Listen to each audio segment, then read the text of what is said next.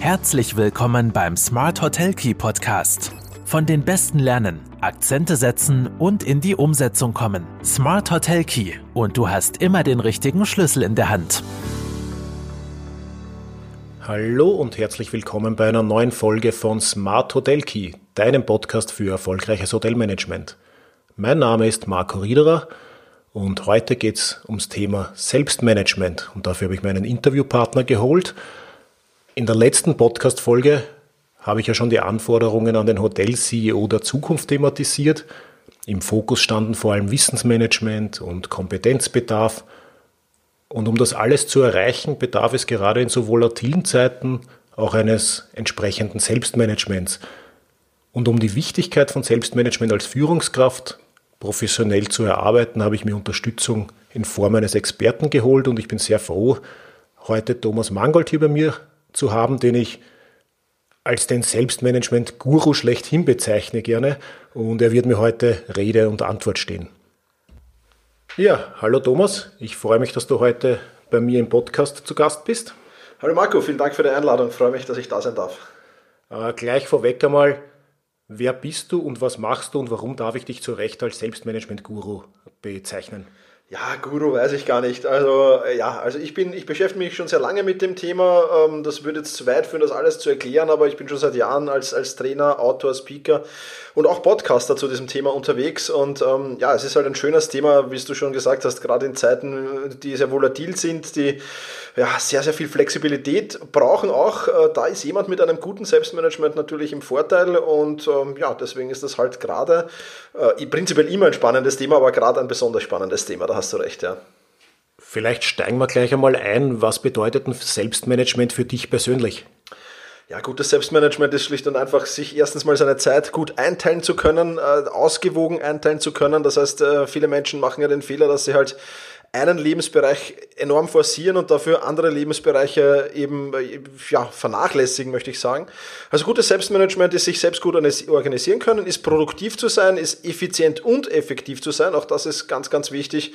Und ähm, ja, natürlich, mit, mit, mit gutem Selbstmanagement ist auch, sind halt auch natürlich Planungskills verbunden, die du hast und Umsetzungskills. Also Menschen, die sehr, sehr gut in die Umsetzung kommen und sehr, sehr stark in der Umsetzung sind ähm, und dann auch noch genügend Zeit für sich selbst haben, das ist natürlich auch noch ein Clou ein bisschen.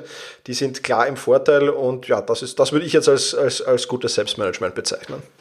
Du hast jetzt zwei Themen schon angesprochen, äh, Effizienz und Produktivität. Gerade wenn wir jetzt im Tourismus, in der Hotellerie äh, von Produktivität reden, dann schauen wir immer, dass wir höchstmögliche Auslastung haben, dass wir zufriedene Gäste haben, dass wir viel Umsatz erzielen. Daran messen wir uns. Ähm, das führt automatisch sehr oft zu Stress und Überlastung. Noch mehr jetzt im besonderen vergangenen Jahr 2020. Äh, wir haben zusperren müssen, wir haben uns kümmern müssen äh, darum, wie wir vielleicht möglichst viele Mitarbeiter halten, äh, haben vielleicht vergessen, auf uns selber zu schauen. Und wenn wir dann einmal beginnen, uns damit zu beschäftigen, dann ist meistens die Rede davon, jetzt müssen wir uns die Zeit noch besser einteilen. Was ist denn jetzt der Unterschied zwischen Zeit und Selbstmanagement? Ja, es ist, es ist jetzt nicht das gravierende, der gravierende Unterschied. Zeitmanagement ist ein Teil von Selbstmanagement, würde ich sagen, einfach. Ja. Also äh, Selbstmanagement, da gehört noch viel, viel mehr dazu. Also wenn ich ein gutes Zeitmanagement habe, dann kann ich mir, wie du schon gesagt hast, die Zeit sehr, sehr gut einteilen, kann das gut planen, aber zu Selbstmanagement gehört dann eben auch Regeneration dazu. Wie regeneriere ich? Ja. Das hat mit Zeitmanagement dann in dem Sinn eigentlich schon nichts mehr zu tun und gehört de facto zu Selbstmanagement. Ja. Auch, auch, auch Pausenmanagement und vieles, vieles mehr. Das ist eben, Selbstmanagement ist der Blick auf das Ganze, ja. also die, die, die Makroperspektive sozusagen und Zeitmanagement ist die Mikroperspektive, wenn du es so sagen willst. Beides natürlich wichtig, ja, Zeitmanagement im, im Job unheimlich wichtig, Selbstmanagement auf, den, auf das ganze Leben bezogen ähm, und, und auf, auf, auf nicht nur auf die Arbeitszeit, sondern dann eben auch auf die Freizeit bezogen, sehr, sehr wichtig, weil wie du schon gesagt hast, ähm, wenn ich halt überfordert bin, gestresst bin, überlastet bin und das in einem Lebensbereich, wie zum Beispiel den Job, dann wirkt sich das ganz automatisch auf alle anderen Lebensbereiche auch aus. Und ich werde das mit nach Hause nehmen, äh, werde das mit zum Hobby nehmen, werde das mit zum Sport nehmen, wenn ich überhaupt Sport mache in solchen Phasen. Und das ist natürlich schon, also ich würde eher den ganzheitlichen Ansatz wählen und sagen, Selbstmanagement äh, ist der ganzheitliche Ansatz und Zeitmanagement ist ein Teil davon. Okay, äh, danke für die, für die einführende Erklärung. Also wir sind ja jetzt, wir reden ja hauptsächlich über, über die Hotellerie. Äh, über Hoteldirektoren. Wir lieben ja alle den Job, den wir machen. Ein Hoteldirektor ist zu 100 Prozent Hoteldirektor. Du hast jetzt schon kurz angesprochen, das Thema Freizeit und sich auch um sich selbst kümmern. Ähm, in vielen Fällen geht man jetzt einmal pauschal davon aus, dass das, was wir tun, äh, wir gerne tun. Das heißt, Freizeit ist vielleicht gleich unsere Arbeit oder wird oft äh, so dargestellt. Ähm, aber wir können natürlich als Gastgeber vielleicht nur dann auch unseren Gästen wahre Freude schenken, wenn es uns selbst auch gut geht. Ich verbinde das ein bisschen damit, dass die Stärkung der eigenen Person ganz wichtig ist und gerade in äh, so schwierigen, herausfordernden Zeiten ist das vielleicht doppelt essentiell. Positives Mindset ist sicher eins der Stichworte dabei. Wie können wir das überhaupt beeinflussen? Wie können wir das steuern? Welche äh, Gedanken vielleicht auch bei uns dann die Oberhand behalten in Zeiten, in denen der ganze Markt schwankt und es uns eigentlich nicht gut gehen darf? Ja, es ist natürlich eine, eine, eine spannende Frage. Also wie du schon gesagt hast, ich bin auch kein großer Fan von Work-Life-Balance, weil Work äh, ist dann das Schlechte und Life ist das Gute. Also da bin ich auch kein großer Fan davon. Ich, ich arbeite auch wahnsinnig gern. Aber jeder weiß, natürlich gibt es Sprintphasen. Ja? Und in diesen, in diesen Sprintphasen kann ich natürlich Gas geben und kann, kann ähm, über, über die Limits hinausgehen. Das, das wird kein Problem sein. Ne? Das, ich vergleiche das immer mit einem Auto. Ich kann natürlich ein Auto im, im roten Tourenbereich gerne fahren, ja? nur halt nicht zwei Stunden lang lang. Ja? Und genauso kann ein Mensch halt nicht zwei Monate, drei Monate, vier Monate lang eben, weiß ich nicht, an, an 18, 19, 20 Stunden Tag haben. Kann er vielleicht auch schon, aber irgendwann wird das, wird das Kartenhaus dann zusammenbrechen. Ja? Beim einen früher, beim anderen später. Und ich denke mal halt rechtzeitig darauf schauen, dass man es hat, wenn man es braucht. Das ist ja so ein Werbespruch, der ja immer zum, zum Jahresende, ich glaube, irgendeine Bausparfirma war das. Ja? Ähm, ich finde auch, dass man rechtzeitig darauf schauen sollte, einfach, dass man eine Balance reinbekommt. Ja? Das heißt, natürlich, wie du schon gesagt hast, als Hoteldirektor muss ich mich um meine Gäste kümmern, muss mich ums Personal kümmern, muss mich ums Haus kümmern, muss, muss all das in, im Überblick behalten. Aber ich glaube, der, der wichtigste Punkt ist, ich muss wissen, wie viel Zeitbudget habe ich für welchen Bereich. Ja? Ähm, und, und das ist sowohl wieder, im, im, im, da kann ich jetzt sagen, wie viel Zeitbudget habe ich für mein Business, wie viel Zeitbudget habe ich für mich privat, für mich selbst, für meine Hobbys, für Sport oder für sonst irgendwas aber auch wie viel Zeitbudget habe ich für die Gästebetreuung, wie viel Zeitbudget habe ich für die Personalbetreuung, wie viel Zeitbudget habe ich für administrative Arbeiten, für E-Mails und was halt dann noch alles anfällt. Ja, wir kennen das ja alle. Und das zu kennen, ist schon mal ein ganz, ganz großer Vorteil. Das Problem ist nämlich, dass die meisten diese Zeitbudgets nicht kennen. Was passiert, wenn ich diese Zeitbudgets nicht kenne? Ich kann nicht wirklich planen. Ja, es gibt Studien und Hoteldirektoren sind ja auch Führungskräfte logischerweise.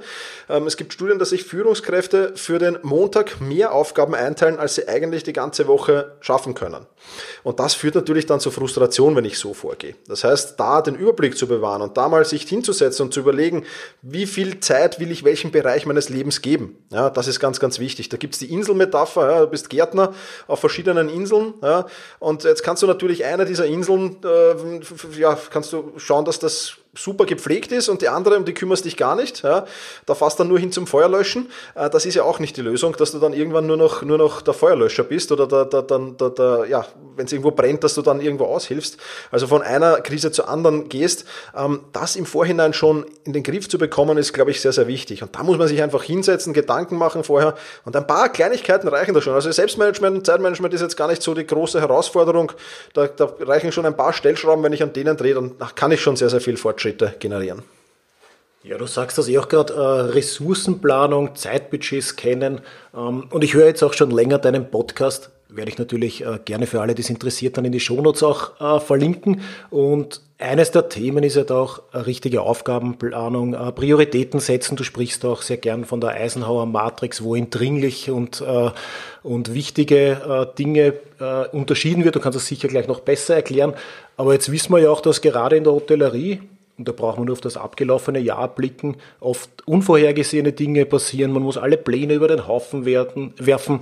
Wie geht man dann mit solchen Ausnahmesituationen um, wenn Gäste ausbleiben und die Liquidität an der Kippe steht? Da kann ich meine Zeitbudgets noch so gut kennen. Ähm, woran halte ich mich dann? Ja, also das ist ja jetzt, zum einen ist das natürlich nichts, was in Stein gemeißelt ist. Ja, also ich, ich muss mich natürlich schon flexibel bleiben. Ich sage jetzt nicht, ich, ich habe jetzt eine Stunde pro Tag für E-Mails und das muss jetzt ein Leben lang so bleiben. Ja, also ich muss mich schon den Gegebenheiten anpassen. Ich glaube jetzt da, gerade in dieser Krise, in der wir da hatten, da waren ja viele, viele Bereiche betroffen, viele Klienten von mir auch betroffen.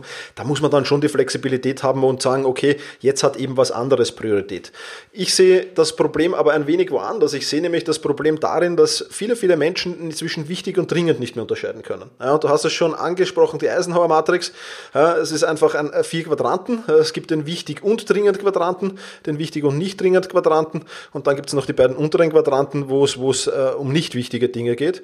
Und bleiben wir bei den beiden oberen, weil die sind die wichtigsten. Ich sollte mich halt idealerweise in dem Quadranten befinden, wo es wichtig, aber nicht dringlich ist. Ja, dass das natürlich, wenn, wenn irgendwo eine Krise ausbricht, nicht funktioniert und dass das nicht immer, immer, immer geht, weil Dinge auch fremdgesteuert einfach hereinbrechen, ist schon klar. Aber ich sollte halt äh, selbst äh, verschuldet nicht in die wichtig und dringend Abteilung kommen. Ja, dann ist natürlich problematisch, vor allem wenn ich dort viel verbringe, weil eins ist klar, in dieser wichtigen und dringenden Abteilung, da habe ich viel Stress, ja, da bin ich fehleranfällig ähm, und, und dann kommen eben genau solche Sachen wie, wie Stress, Überlastung kommen dann eben zum Vorschein. Ja, das heißt, wenn ich mir das gut einteile, dann kann ich das idealerweise äh, noch abarbeiten, solange es zwar wichtig ist, aber noch nicht dringend. Ja, und das sind halt so die Herausforderungen. Wir neigen aber, glaube ich, schon sehr oft dazu, äh, alles als wichtig und dringend anzusehen. Äh, gerade als touristische Führungskraft merke ich das sehr oft, auch wenn ich mit Kunden spreche. Äh, hast du da irgendeinen Tipp dafür, wie man das besser einteilen kann? Naja, zum Prioritäten setzen gibt es einfach eine einfache Frage und das ist die, welche, welche, welche Aufgabe, die auf meiner Liste steht, bringt mich meinen Zielen, die ich habe, und ich denke, jeder Hoteldirektor hat für sich selbst Ziele, hat für sein Haus Ziele ja, oder für seine Häuser Ziele. Ähm, welche, welche dieser Aufgaben bringt mich meinen Zielen am, Nähe, am, am meisten näher? Ja? Und das ist die Frage, wo ich sehr, sehr schnell erkenne, was ist wirklich wichtig. Wir sind halt äh, in, in, einer, in einer Zeit, wo der technische Fortschritt sehr, sehr hoch ist, wo, wo wir sehr, sehr viel mit der Technik machen, also E-Mails zum Beispiel. Normalerweise in einer, in einer normalen Welt mit Hausverstand, sage ich jetzt mal, können E-Mails niemals dringend sein. Ja, das beste Beispiel hat der Bert Bühlmann, äh, Europamanager, ehemaliger Europamanager von Evernote, auf einen gemeinsamen Vortrag von uns gebracht. Er hat in den Saal hineingefragt, ja, wer von Ihnen schreibt denn der Feuerwehr eine E-Mail, wenn es brennt? Der kein Mensch schreibt der Feuerwehr E-Mail, wenn es brennt, da ruft man an. Ja? Und wenn ich so in meinem Haus, wenn ich das zumindest in meinem Haus installiere, dass ich gewisse Kommunikationsregeln installiere, dass ich den Mitarbeitern sage, wenn irgendwas wichtig und dringend ist, dann will ich einen Anruf. Ansonsten will ich eine E-Mail. Und wenn ich da klare Kommunikationsregeln ja, oder delegieren Regeln einfach da implementiere in meinem Unternehmen, dann werde ich mir viel, viel leichter tun bei all diesen Sachen, weil dann weiß ich genau, okay, ich brauche vielleicht nur zweimal pro Tag oder sogar nur einmal pro Tag oder von mir auch dreimal pro Tag in meine E-Mails schauen, aber ich habe halt das E-Mail-Programm nicht dauernd offen, weil die Gefahr ist natürlich, in jeder E-Mail steckt eine Aufgabe und diese Aufgaben sind halt meistens nicht wichtig, sondern nur dringend. Ja. Und solche Aufgaben darf man dann auch einmal ablehnen oder du hast, du hast glaube ich, ein eigenes, eine eigene Folge fast einmal gehabt zum Thema Nein sagen. Ähm, ganz, ganz, erachte ich auch als ganz wichtig, weil wir neigen dazu, dass gerade wenn jetzt vielleicht Mitarbeiter von mir was wollen, äh, natürlich Gäste haben immer Vorrang, aber auch die Mitarbeiter will ich zufriedenstellen, dann schaue ich, dass ich das alles mache und dann mache ich Stunden ohne Ende oft als Führungskraft in der Hotellerie. Ähm, wie wichtig ist Nein sagen in dem Zusammenhang? Ja, enorm wichtig, ja, enorm wichtig, weil wenn du, wenn du zu allen Dingen Ja sagst, dann sagst du aber auch zu vielen Dingen Nein. Ja, meistens zu den wichtigen Dingen, zu dir selbst. Ja. Also jedes Mal, wenn du Ja zu irgendetwas sagst, sagst du automatisch Nein zu einem anderen Ding. Das muss mir mal bewusst werden. Ja. Und sich einfach mal zu überlegen, okay, jetzt ist da ein Anliegen an mich herangetragen worden von einem Mitarbeiter oder von einem Gast. Wenn ich diesem Anliegen jetzt nachgehe und Ja sag, zu was muss ich denn dann Nein sagen? Was kann ich denn dann heute vielleicht nicht mehr schaffen? Was kann ich die Woche nicht mehr schaffen, den Monat nicht mehr schaffen? Oder generell, was muss ich dann generell eliminieren?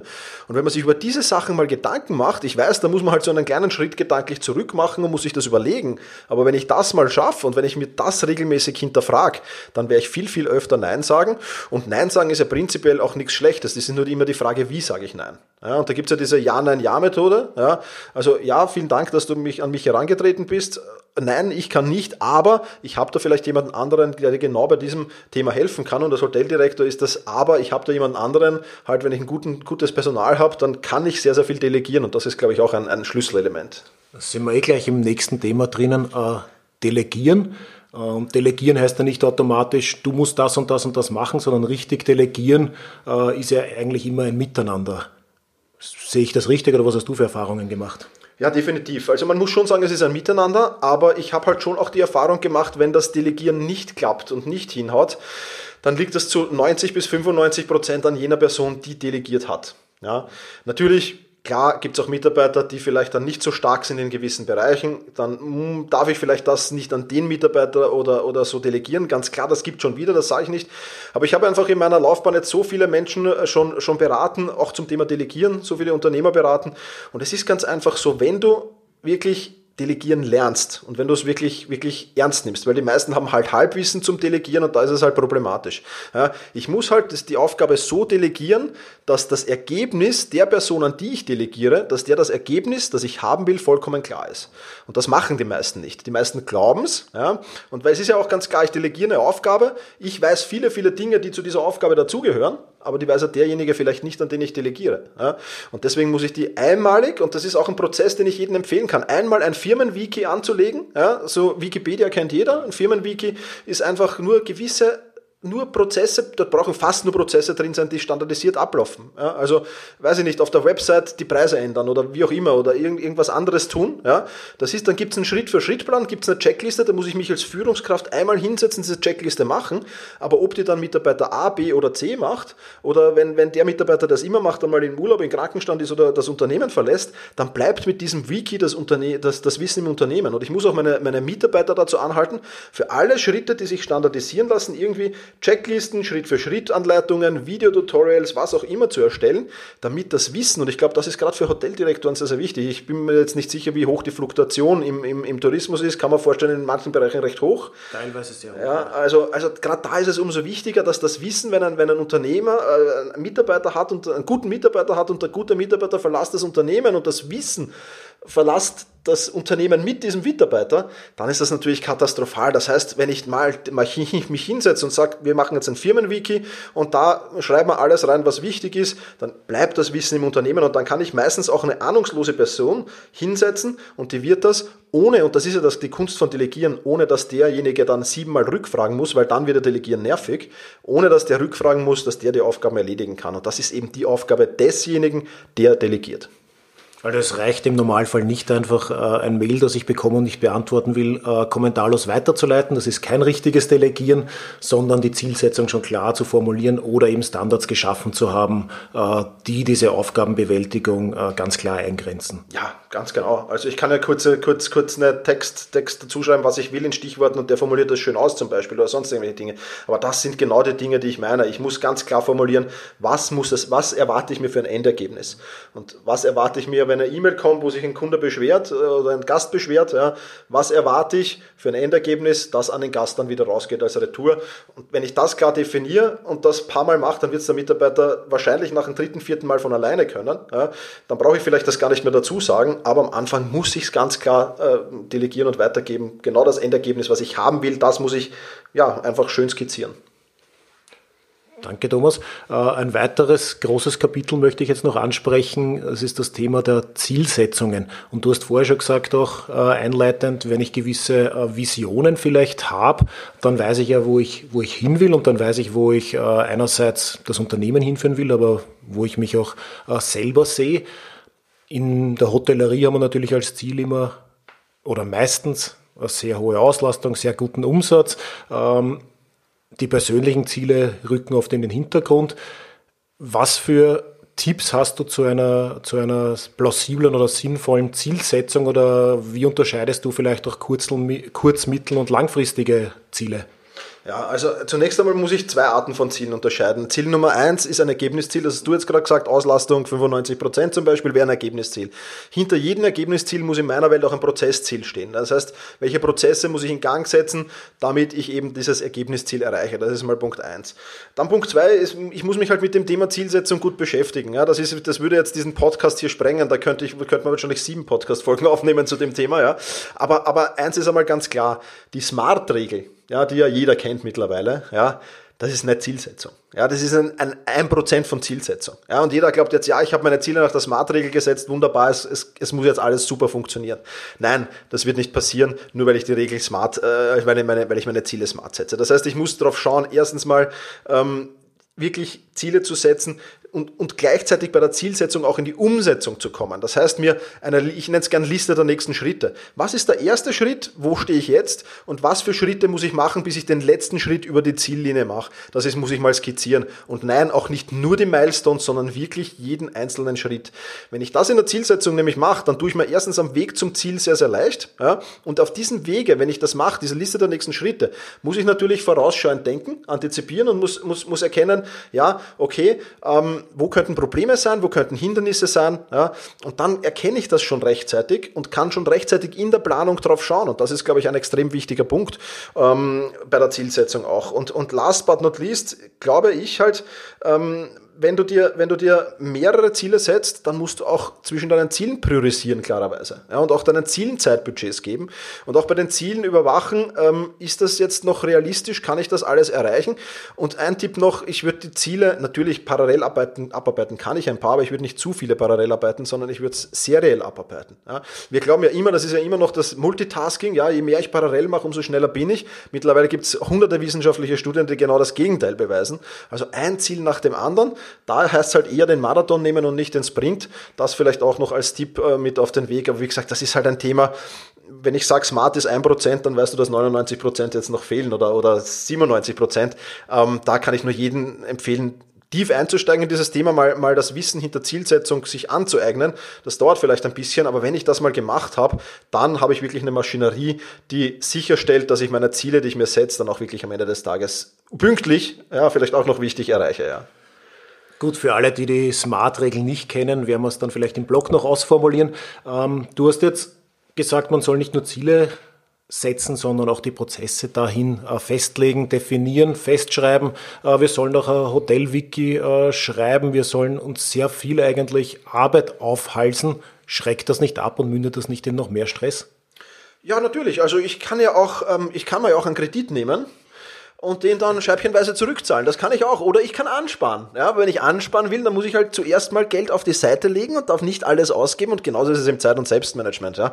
Du musst halt einmal Zeit investieren in das ganze Thema. Du sollst ja nicht, um Gottes Willen, fang jetzt nicht an, Zielsetzung, Wiki und alles parallel zu machen. Das wäre ja wieder Multitasking. Aber nimm dir einfach für die Prozesse, für die Prozesssteuerung einfach und im, im Zeit- und Selbstmanagement, ich sage jetzt mal, eine Stunde ist gut, zwei Stunden ist besser, mehr braucht's nicht pro Woche. Ja, und wenn ich mir die Zeit nehme, diese zwei Stunden habe ich wahrscheinlich an Zeitgewinn herinnen wieder oder, und bin auf Break-Even wahrscheinlich nach ein, zwei Monaten. Und alles, was danach kommt, ist mein Zeitgewinn. Und wenn ich das, wenn ich diese zwei Monate nicht investieren will, dann kann ich natürlich im Hamsterrad weiter strampeln, das ist überhaupt kein Thema. Ähm, das ist ja auch jedem selbst überlassen. Ja. Ich sage nur die Hustler, ja, diese, diese, diese ich, weiß nicht, ob in der, in der, in der Tourismusszene der Gary Vaynerchuk so ein, vielleicht auch ein bisschen bekannt ist oder so. Äh, keine Ahnung, eher, aber, weniger, eher weniger, aber das ist so der Oberhustler vom Dienst, ja, der quasi äh, wie ein kleines Duracell-Hasel durch die Gegend läuft. Ja, der macht das aber auch gut, aber die meisten, die jetzt so, so Workaholic sind, ja, die machen das ja nicht gut, weil die arbeiten zwar sehr, sehr viel, ja, haben extrem viel Input, ähm, aber wenig Output. Und da, es kommt ja nicht darauf an, ob ich 20 Stunden arbeite oder 5 Stunden arbeite, sondern am Ende des Tages kommt es ja auf den Output drauf an. Und wenn ich nach 5 Stunden denselben Output habe wie nach 20 Stunden, warum sollte ich dann 20 Stunden arbeiten? Da gibt es ja dieses Pareto-Prinzip. Ja, 20% des Inputs sorgen für 80% des Outputs. Das kommt immer wieder vor. Ich weiß nicht, ob es ein Beispiel in der Hotellerie gibt oder ob du eins weißt, aber es, gibt ja einige, zum Beispiel in Supermarketten weiß man, 20% der Produkte einer Supermarkette sorgen für 80% der Umsätze. Ja, und dieses Pareto-Prinzip kommt immer überall vor im Leben. Äh, vielleicht ein Beispiel, das jeder daheim hat, Kleiderschrank, 20% deiner Kleidung trägst du zu 80% deiner Zeit. Rechne es mal nach, es wird ungefähr stimmen. Ja? Und da gibt es viele Beispiele, 20%, 80% des Verkehrs finden auf 20% der Straße einer Stadt statt und so weiter. Also dieses Pareto-Prinzip kommt in der Natur immer wieder vor und genauso ist es da auch. Ich muss halt schauen, was sind die 20%, die 80, für 80% des Outputs sorgen und auf die muss ich mich dann schon fokussieren. Und wenn ich das mache, dann werde ich zu den Zeitgewinnern zählen. Das kann man sicher in vielen Bereichen äh, der Hotellerie auch umlegen, weil wir werden sicher eine gewisse Gästesegmente haben in jedem Hotel, die für den Großteil unseres wirtschaftlichen Erfolges verantwortlich sind. Wir werden einen gewissen Mitarbeiter äh, teilhaben, der für die Gästezufriedenheit zur Verfügung äh, verantwortlich ist etc.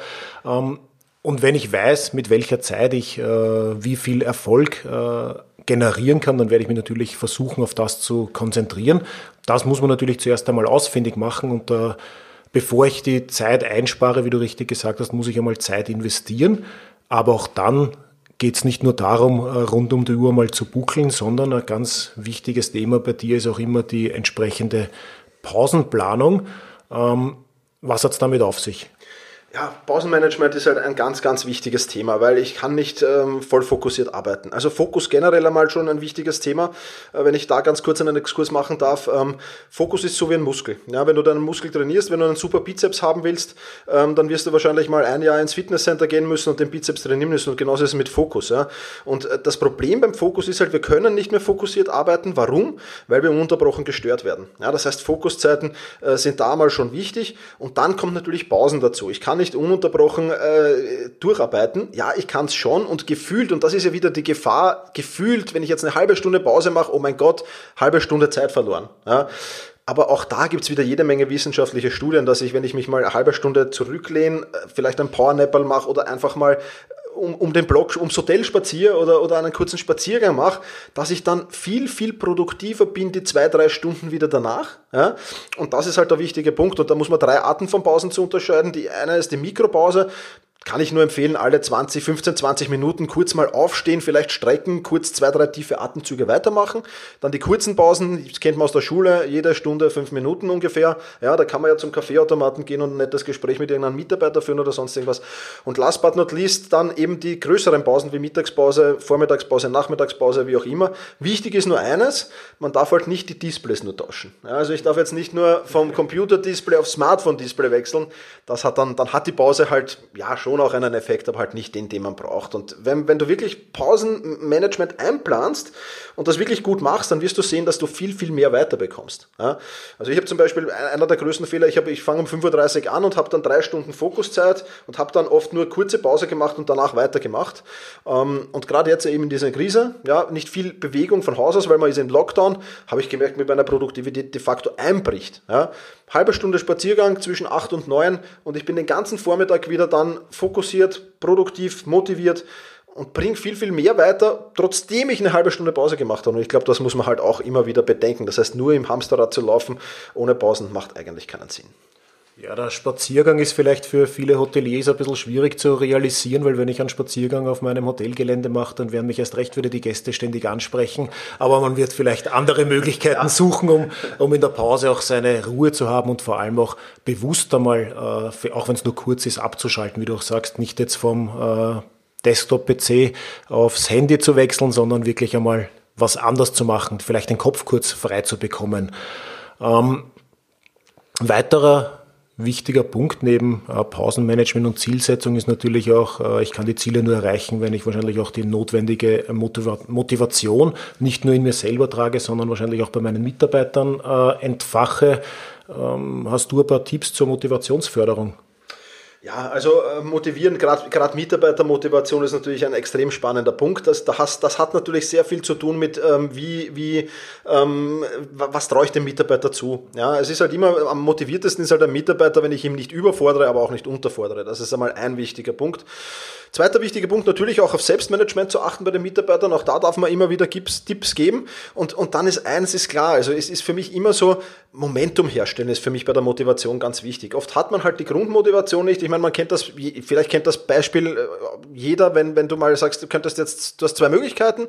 Du kommst von der Arbeit nach Hause, gehst zum Sport, ja, oder du schaust Netflix. ja. Wenn man mal anfängt, Netflix zu schauen, geht man wahrscheinlich nicht mehr dann, zum Sport. Äh, dann definitiv nicht. Und wenn man sich mal auf die Couch setzt, hat die schwermagnetische Wirkung meistens. Ja, auch das kennen wir natürlich, ja, ganz klar. Aber man muss sich halt immer bewusst sein, wann brauche ich denn Willensstärke? Brauche ich jetzt, wenn ich zum Sport gehe, die ganze Zeit, wo ich Sport mache, Willensstärke? Na, eigentlich nicht. Ich brauche nur heimkommen und dann brauche ich die, diese drei Minuten Willensstärke, mir mein Sportgewand anzuschieben, die Schuhe zu binden und auf die Straße zu kommen und die ersten Schritte zu machen. Ja, und die ersten Schritte sind das Momentum und mit dem Momentum brauche ich keine Willensstärken mehr. Und wenn ich mal Momentum habe, dann kommt als nächstes die Motivation. Das heißt, wenn du dann, wenn du dann auf der Piste bist, draußen am Laufen bist, um bei dieser Metapher zu bleiben, dann kommt, die Motivation, weil dann willst du vielleicht ja, eine gewisse Zeit erreichen oder sonst irgendwas. Und das auch den Mitarbeitern immer wieder klar machen. Ähm, und vor allem, wenn, wenn, wenn so Müdigkeit ein bisschen eintritt, immer wieder so für einen kurzen Sprint zu sorgen, um dieses Momentum herzustellen, weil aus dem Momentum dann wird wieder Motivation generiert. Und das ist, glaube ich, ein, ein wichtiger Punkt. Ja. Ja, ich, ich kenne das ja auch nur von mir selber. Äh, irgendwann kommt, wird dieses Momentum dann auch äh, zu einer Selbstverständlichkeit. Also ich vor einiger Zeit angefangen, einfach in der Früh laufen zu gehen. Und die ersten Male waren viel mehr Überwindung, wenn du um 5 Uhr in der Früh außer Haus gehst. Also wenn du das dann immer wieder machst, wenn diese Routine einkehrt, glaube ich, dann ist auch dieses Momentum leichter zu erreichen, wie du es gerade beschreibst. Ja, also definitiv, wovon du jetzt sprichst, ist Routinen, Gewohnheiten, ist ein Gamechanger. Ja, also Leute, die zu mir in die Academy kommen, die kriegen als erstes mal einen Gewohnheiten-Basiskurs, wo sie lernen, Gewohnheiten sich anzueignen. Warum? Ist auch ganz einfach erklärbar. Wir alle haben ein gewisses Kontingent an Willensstärke oder Selbstdisziplin. Das kannst du vergleichen wie mit einem Smartphone-Akku. Wenn du gut schläfst und wenn du dich gut ernährst, dann bist du in der Früh mit 100% quasi ist dieser Willensstärke-Akku voll. So, wie wird dieser Willensstärke-Akku jetzt gelehrt? Mehrere Punkte, die zwei wichtigsten sind aber erstens mal, jedes Mal, wenn du eine Entscheidung triffst. Zweitens mal, jedes Mal, wenn du einer Versuchung widerstehst. So, was machen jetzt viele Menschen? Das erste, was sie machen in der Früh, aufstehen, zum Kleiderschrank gehen und dann 20 Entscheidungen oder 25 verbraten, ob die braunen Schuhe jetzt zum blauen Schlips passen oder das weiße Hemd oder das blaue Hemd besser ist, zum schwarzen Sakko oder zum braunen Sakko. Ja, dann habe ich halt schon ein bisschen was verbraten. Das ist halt das eine. Und Genau das ist es nämlich. Und das zweite ist Versuchungen widerstehen. Das heißt, wenn die Naschlade rechts unten im, im, im, im, Schreibtisch ist, dann ist das vielleicht auch nicht optimal. Ja? Äh, das wäre ein bisschen blöd. Ja? Aber wenn ich das schaffe, dass ich wirklich wenige Entscheidungen nur treffen muss, und gerade Hoteldirektoren, glaube ich, müssen den ganzen Tag über ja viele, viele Entscheidungen treffen, dann gibt es zwei, zwei Strategien. Ja? Erstens mal, wie es du schon gesagt hast, viele, viele Gewohnheiten implementieren. Ja? Weil alles, was zur Gewohnheit wird, brauche ich keine Entscheidung mehr treffen. Ja, ich glaube nicht, dass jemand eine Entscheidung treffen muss, wenn er das Schlafzimmer verlässt, gehe ich jetzt Zähne putzen oder gehe ich nicht Zähne putzen. Das ist keine Entscheidung mehr. Ja, das ist Routine, das ist, das ist Gewohnheit. Und genauso ist es da. Ja, und, und vor allem, wenn dann irgendwann, wenn ich zum Beispiel erst nachmittags oder spät abends weiß, da ist ein wichtiges Meeting und da muss ich eine wichtige Entscheidung treffen und die muss ich da treffen, dann würde ich den ganzen Tag über de facto keine Entscheidungen treffen. Und wirklich sagen, ich arbeite meine Dinge ab, aber ich treffe keine Entscheidungen, weil das ist wirklich e-, effektiv und, und, und viele, viele Top-Manager, also von Elon Musk weiß man von, von, von Steve Jobs, den Apple-Gründer weiß man der hat ja seinen legendären Rollkragenpulli, seinen schwarzen, ich glaube Blue Jeans oder, oder, oder irgendwelche Jeans hat er immer angehabt. Der hat natürlich 20 Rollkragenpullover gehabt, die alle gleich ausgesehen hat, aber der hat keine Entscheidung verbraten müssen. Und der hat auch, und Steve Jobs war es auch, der gesagt hat, wenn ich wichtige Entscheidungen treffen habe müssen, dann habe ich bis zu diesem Zeitpunkt, wo ich diese wichtige Entscheidung treffen habe müssen, dann in einem Meeting, habe ich keine Entscheidungen getroffen. Ja, und auch die Freiheit kann man sich durchaus mal nehmen und da muss man halt aufpassen. Aber wie du schon gesagt hast, Gewohnheiten, Routinen, Gamechanger, weil je mehr ich zur Gewohnheit und zur Routine mache, umso weniger Entscheidungen treffe ich generell. Das heißt, der Akku bleibt immer voll und wenn der Akku mal leer ist, dann gehe ich den Weg des geringsten Widerstands und das kann oft gefährlich sein. Ja, ich glaube, äh, Mark Zuckerberg, weil du äh, ja, Steve genau. Jobs angesprochen hast, der läuft auch immer nur in seinem grauen T-Shirt herum und hat gefühlt nichts anderes äh, anzuziehen, aber das sind alles äh, Themen, die mir dann natürlich äh, nicht nur den Start in den Tag, sondern den Start in Routinen erleichtern, weil ich eben keine Entscheidungen mehr treffen muss. Ähm, gut, weil im Selbstmanagement geht es sehr viel um Zielsetzung, äh, Ausgleich, Balance, Prioritäten setzen, äh, Willensstärke zu bewahren, um die richtigen Entscheidungen treffen zu können.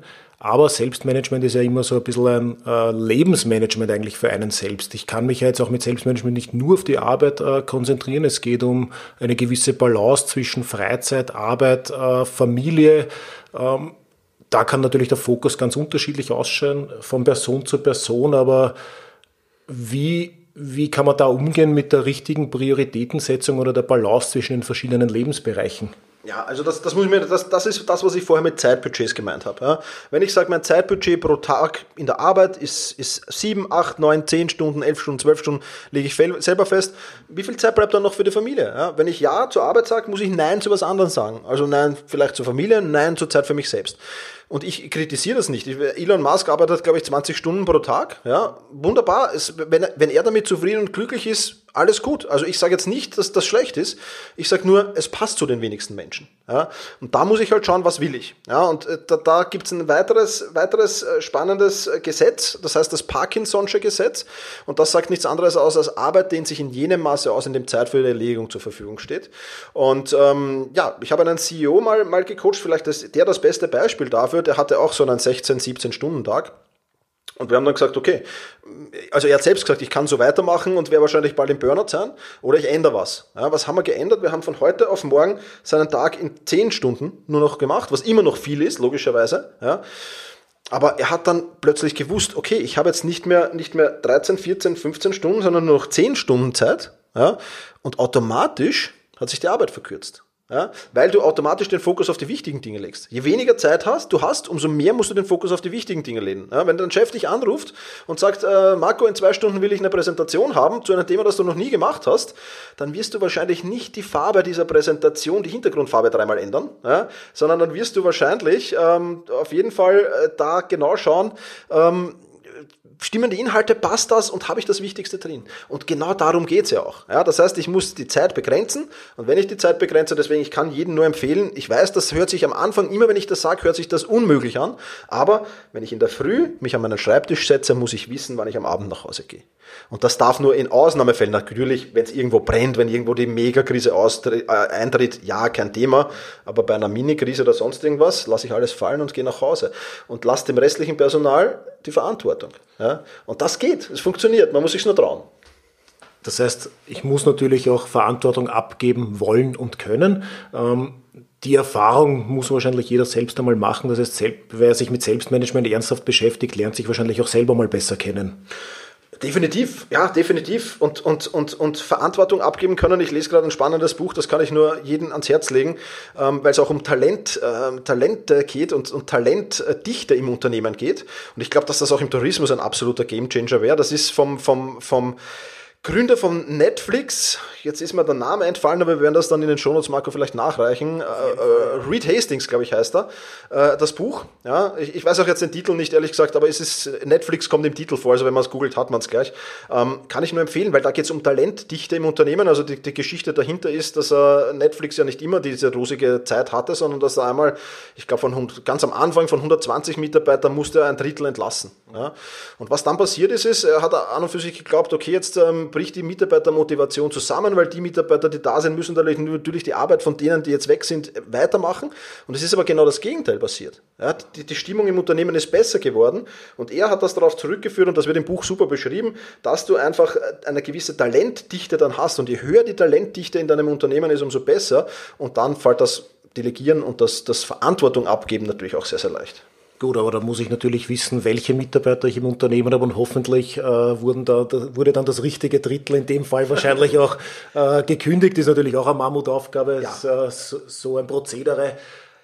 Ja, aber es geht nur darum, dass ich halt keinen Mitarbeiter einstellen darf, den ich mein, in meiner Welt, ich weiß, es ist immer, ich, ich, ich rede mich sehr, sehr leicht, aber ich, ich, habe schon auch Mitarbeiter, aber ich rede mich sehr leicht, ähm, dass es im Tourismus wahrscheinlich nicht einfach ist, immer gute Mitarbeiter zu finden, kein, keine Frage. Aber gerade wenn es um Schlüsselpositionen geht, dann muss ich halt schon einen Mitarbeiter einstellen oder versuchen einzustellen in meiner Welt, den ich dann auch die entsprechende Verantwortung und Kompetenz abgeben kann. Ja, also das wäre halt langfristig das Ziel zumindest. Ganz klar, aber Mitarbeiterkompetenz, Mitarbeiterführung, Mitarbeitereinstellung, da könnte man wahrscheinlich jetzt noch äh, zehn weitere Podcast-Folgen äh, dazu aufnehmen. Ähm, Wenn es jetzt um, um die Themen Selbstmanagement, Prioritätensetzung, äh, Aufgabenbewältigung geht, was ja jetzt das Zentrale vom, von der heutigen Folge ist, ähm, gibt es da gute technologische Unterstützungsmöglichkeiten? Gibt es Tools, die du empfehlen kannst, mit denen ich mich mal als Selbstmanagement-Newbie beschäftigen kann? Ja, also im Prinzip ähm, ist man natürlich, kommt jetzt immer darauf an, wenn ich in einer großen Hotelkette arbeite, muss ich mir natürlich immer nach der Decke strecken. Da ist natürlich IT-technisch immer, äh, sind, sind da Grenzen gesetzt, ganz klar. Ich kann nur empfehlen, für folgende Bereiche einfach wirklich gute Tools zu finden. Das eine ist E-Mail, ganz klar. Ja, gibt's Google Mail, gibt's Outlook, gibt's auch diverse Tools, äh, die, die außerhalb dieses Spektrums sind, wie Spark zum Beispiel ist ein super E-Mail-Tool. Ja, also die kann ich empfehlen. Dann musst du natürlich ein gutes Kalendersystem, Terminmanagementsystem haben. Ja, auch da gibt's Google-Kalender, Outlook-Kalender, die üblichen Verdächtigen. Auch da gibt's ein paar andere noch, ähm, die jetzt aber nicht so ins Gewicht fallen. Ich muss ein gutes Notizmanagement-Tool haben. Ich glaube, dass das sehr, sehr wichtig ist, gerade für mich selber als, als, als Führungskraft, als Hoteldirektor. Da kann ich Evernote empfehlen, äh, wenn Sie das neueste Update wieder in den Griff bekommen, auf jeden Fall. aber es ist ein Evernote wirklich gut normalerweise. Und, und, und, und OneNote und, und gibt's auch noch ein paar andere. Also ich muss einfach Tools finden für all diese Aufgaben. Und dann natürlich ein Tool, wir haben ja vorher von, von, von Wikis gesprochen, ja, auch dafür muss ich natürlich ein Tool finden. Das kann jetzt äh, ein Tool wie Evernote Business zum Beispiel abbilden, wo ich dann äh, gewisse, gewisse Workspaces freigeben kann. Das kann ich aber mit vielen anderen Tools auch machen. Ja. Aber für mich ist halt wichtig, E-Mail, Kalender, also e- E-Mail-Management, Terminmanagement, Notizmanagement und Projektmanagement ist halt dann die Frage, ja, wie kann ich, wie kann ich, wie kann ich Projektmanagement abbilden? Da geht es halt um To-Do-Listenprogramme, da kann ich empfehlen, Todoist für einen persönlich. Da kann ich empfehlen Meistertask für jemanden, der im Team arbeitet. Gibt es aber auch Tools wie Asana und ähnliches, ja, wo ich dann einfach, und das ist das Wichtige bei diesen, bei diesen ähm, Aufgabenmanagement-Tools ist halt das Wichtige, gerade wenn ich im Team arbeite, dass ich sehr, sehr schön im Überblick habe, welche Aufgaben habe ich delegiert, an wen habe ich sie delegiert, wie ist der Status dieser Aufgabe. Und das kann ich halt mit Tools wie, wie ähm, To-Do-Ist für kleinere Teams, aber auch für Meistertask und Asana für größere Teams sehr, sehr gut abbilden. Ja, auch da muss ich mich wieder einarbeiten, wieder beschäftigen. Diese Tools sind zum Teil nicht selbsterklärend, aber wenn ich das mal im Griff habe, dann habe ich ein Prozedere am Laufen, dass ich wirklich als, als Führungskraft immer den Überblick habe, wo steht wer bei welcher Aufgabe, wie ist der aktuelle Status und das ist, glaube ich, sehr, sehr wichtig, weil auch da, je, je mehr ich kommunizieren muss, äh, umso schlechter ist es und deswegen ist das, sind das Tools, die, die meiner Meinung nach, das sind die Grundtools, die jeder braucht. Ja, Todoist und Evernote habe ich ja beispielsweise auch selber schon seit längerem im Einsatz. Ähm, du hast von den Hotelwikis und Aufgabenverteilung gesprochen. Da hat sich in der Hotellerie vor allem eines ganz stark herauskristallisiert, ist aber vor allem, glaube ich, ein Hotellerie-spezifisches. Das ist Hotelkit. Ähm, in der folgenden Podcast-Folge werden wir noch viel über äh, Digitalisierung und Unterstützung für Mitarbeitereffizienz sprechen. Da werde ich noch auf ein paar Tools auch äh, extra eingehen ähm, und die weiteren, die du jetzt angesprochen hast, auch in die Shownotes nachher noch äh, verlinken. Aber ich glaube, wenn ich jetzt äh, dich richtig verstehe, ist äh, Selbstmanagement natürlich nicht nur als Führungskraft vor allem positiv für einen selbst, sondern automatisch wird sich das auswirken für aufs gesamte Team und, auf, und positiv auch fürs Unternehmen sein. Ja, äh, hundertprozentig. Also wenn ich mich selbst nicht managen kann, kann ich auch kein Team managen. Das, die, äh, Ausnahmen bestätigen die Regel, ja, aber das sind, das ist im Promillebereich sind diese Ausnahmen, die selber das, die totalen Chaoten sind, aber gute Teammanager sind. Die gibt's auch, ja, aber das sind die totalen Ausnahmen. Ich, hab, ich war in so, so vielen Teams und, und, und habe so viele viele Führungskräfte jetzt mittlerweile schon, schon, schon trainiert, dass ich gesehen habe, wer sich selbst nicht managen kann, der tut sich enorm schwer beim Teammanagement. Und deswegen zuerst an den eigenen Baustellen arbeiten und ohne dass ich dem Team noch was weitergebe. Ja, das ist oftmals passiert, dass ich mit der Führungskraft gearbeitet habe und in diesem Prozess, weil die Führungskraft einfach besser geworden ist in ihrem Selbstmanagement, hat sich das Teammanagement ganz automatisch verbessert, ohne dass die gewusst haben, dass die Führungskraft gecoacht wird. Ähm, und das ist halt dann schon was Positives und da sieht man auch, wie, wie mächtig das sein kann. Ja, aber dann natürlich auch im Teammanagement gibt es auch einige Dinge zu beachten. Delegieren haben wir ja schon besprochen, richtige Kommunikation und so weiter. Also da gibt es auch noch viel, da kann ich mir auch die, die, die Sache sehr erleichtern, aber auch da könnten wir jetzt wieder 10 oder 15 Podcast-Folgen machen, glaube ich. Danke, Thomas. Jetzt äh, ist nur so, wenn ich jetzt beginne, mich mit Selbstmanagement zu beschäftigen, äh, merke ich vielleicht, an wie vielen Baustellen ich arbeiten könnte und könnte ja fast Angst davor äh, bekommen. Hast du noch einen Tipp, wie es leichter geht, in die Umsetzung zu kommen? Ja, also wenn du jetzt dein Selbstmanagement verbessern willst, dann setz dich mal hin und überleg dir ganz genau, was ist meine größte Baustelle? Ja, und mit der größten Baustelle fangst du an. Auch da, um Gottes Willen, jetzt nicht anfangen, Pausenmanagement, Delegieren, Zielsetzung, Nein sagen lernen, was haben wir noch gehabt, äh, Planung. Also wenn ich mit allem anfange, dann werde ich so dastehen wie jedes Jahr zu Silvester oder zu Neujahr, wo, wo wahrscheinlich äh, ja, 17 große Wünsche da sind und Neujahrsvorsätze. Äh, also ich bin ja leidenschaftlicher Fitnesscenter-Geher. Ähm, äh, die Zeit zwischen 2. Jänner und 5. Jänner ist nicht so toll, danach geht's wieder. Also äh, es ist dann, es ist dann, ja, genau so ist es. Ja. Also bitte unbedingt, und das sage ich auch jedem, der zu mir in die Academy kommt, ja, fang mit deiner größten Baustelle an, ja, idealerweise fangst du nicht mit der größten Baustelle an, sondern fangst mit Gewohnheiten und Routinen an, weil das den, den, den, die größte Hebelwirkung hat, meiner Meinung nach sogar, aber dann mit der, mit der größten Baustelle und dann arbeitet die ab. Und wenn die erledigt ist, das nimmst du das nächste dran. Es geht nur seriell, das ist ein Marathon und kein Sprint, ja, aber wenn du das seriell machst, und das ist das Coole, dann wird es auch dauerhaft implementiert. Ja, wenn du alles gleichzeitig machst, ist ein Strohfeuer, wir alle wissen, wie lange ein Strohfeuer brennt, wie viel Wärme es gibt, ja, äh, überschaubar. Ähm, also wir wollen doch lieber die, die, die Steinkohle drinnen haben, die fast ewig brennt, genau. Ja, vielen Dank. Ähm, hast du noch irgendwie einen Pro-Tipp zum Abschluss? Pro-Tipp, schwierig, aber ich, ich würde ganz einfach sagen, ähm, nimm dir 60 Minuten, äh, 60 Minuten Zeit pro Woche ja, und kümmere dich in diesen 60 Minuten nur um dein Selbstmanagement. Schau, was hast du gut gemacht, auch in der letzten Woche. Reflexion, extrem wichtiges Thema und, und, und versuch so die Produktivitätsmaschine geölt zu halten. Ich glaube, das ist das, das Beste, was du tun kannst und das sind 60 extrem gut investierte Minuten. Und wenn wir dann die Minuten regelmäßig gut investieren, dann bleibt uns am Ende des Tages auch mehr Zeit für uns selbst, für unser Team, für unsere Familie, für unsere Freizeit übrig Dann können wir auch vielleicht selber bald einmal wieder Urlaub machen. Hast du deinen nächsten Urlaub schon geplant? Momentan noch nicht, nein, also noch zu unsicher alles, aber mein Skiurlaub wurde gerade gecancelt durch Lockdown, aber schauen wir mal. Ja. Wir hoffen, dass wir bald wieder reisen dürfen, innerhalb und außerhalb äh, Österreichs. Wir hoffen auch wieder auf viele internationale Gäste. Ja, Thema Selbstmanagement, ganz wichtig, ganz essentiell. Ich freue mich, wenn einige von euch einiges mitnehmen konnten, einige Gedankenanstöße vielleicht gefunden haben. Und ich freue mich natürlich wieder über Feedback, Anregungen, Kommentare. Wenn dir die Folge gefallen hat, dann abonniere am besten gleich den Podcast und werde noch erfolgreicher im Hotelbusiness. Danke und bis zum nächsten Mal.